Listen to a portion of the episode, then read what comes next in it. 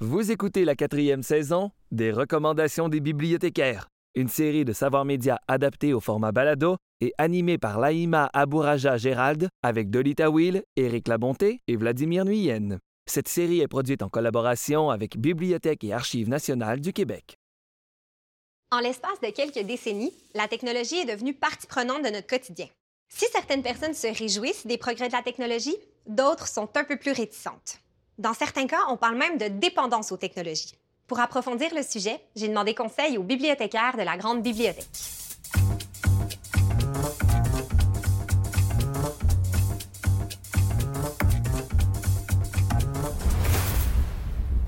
Vladimir, pour aborder le sujet de la technologie, tu as choisi de nous parler d'un ouvrage Pause. Oui, Pause de Susan Mousehart.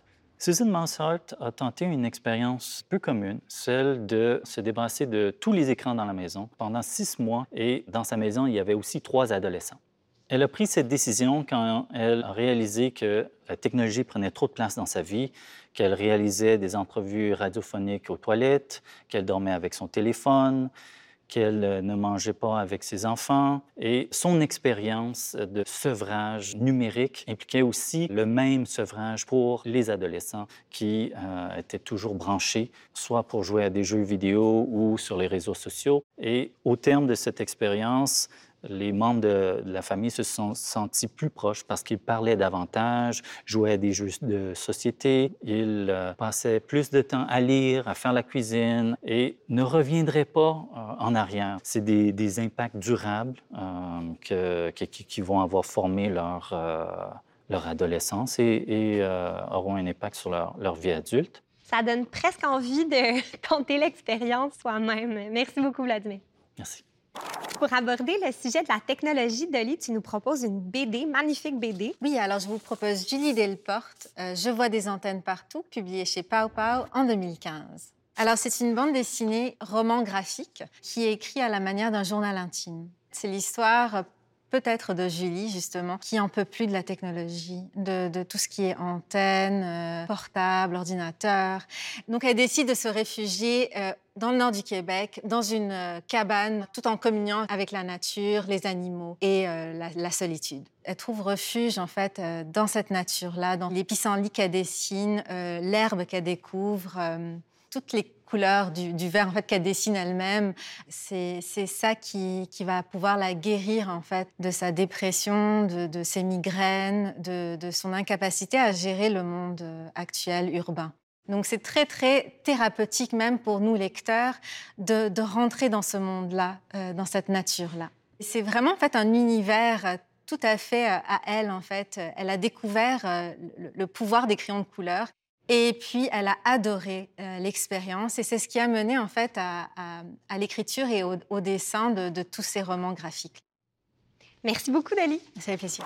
Éric, pour aborder le sujet des technologies, tu nous suggères aujourd'hui deux documentaires. Oui.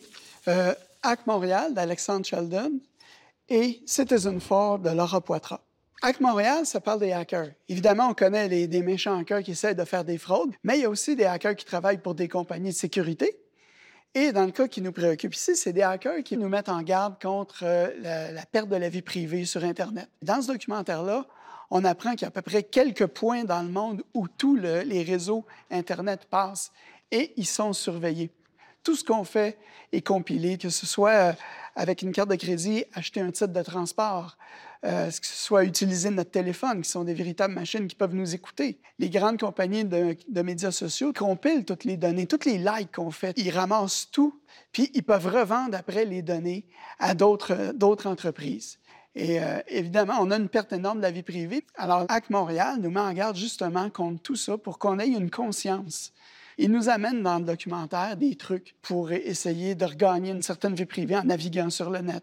Tu nous proposes aussi Citizen 4. Oui, dans le documentaire Citizen 4, la réalisatrice Laura Poitras a été contactée par Edward Snowden, un lanceur d'alerte qui travaillait pour la National Security Agency, qui avait volé plein de documents confidentiels dans un but de montrer à quel point la NSC euh, surveillait tout le monde en général et pas seulement les terroristes. C'était un moment historique parce qu'on a quelqu'un de l'intérieur qui nous explique comment ça fonctionne, comment ils procèdent, avec quel logiciel, avec quelles agences ils font affaire. Et oui, c'est comme un vrai suspense, même si c'est un documentaire. La réalisatrice, s'est sentie suivie. Elle s'est réfugiée à Berlin parce qu'elle voulait pas que le FBI l'attrape ou mette un mandat sur elle pour essayer d'y voler ses disques durs.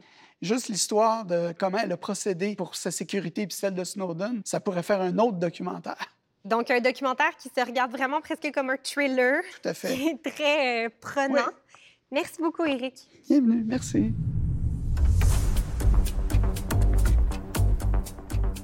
C'était Les recommandations des bibliothécaires, une série adaptée au format balado, animée par Laïma Abouraja Gérald, avec Dolly Tawil, Éric Labonté et Vladimir Nuyen.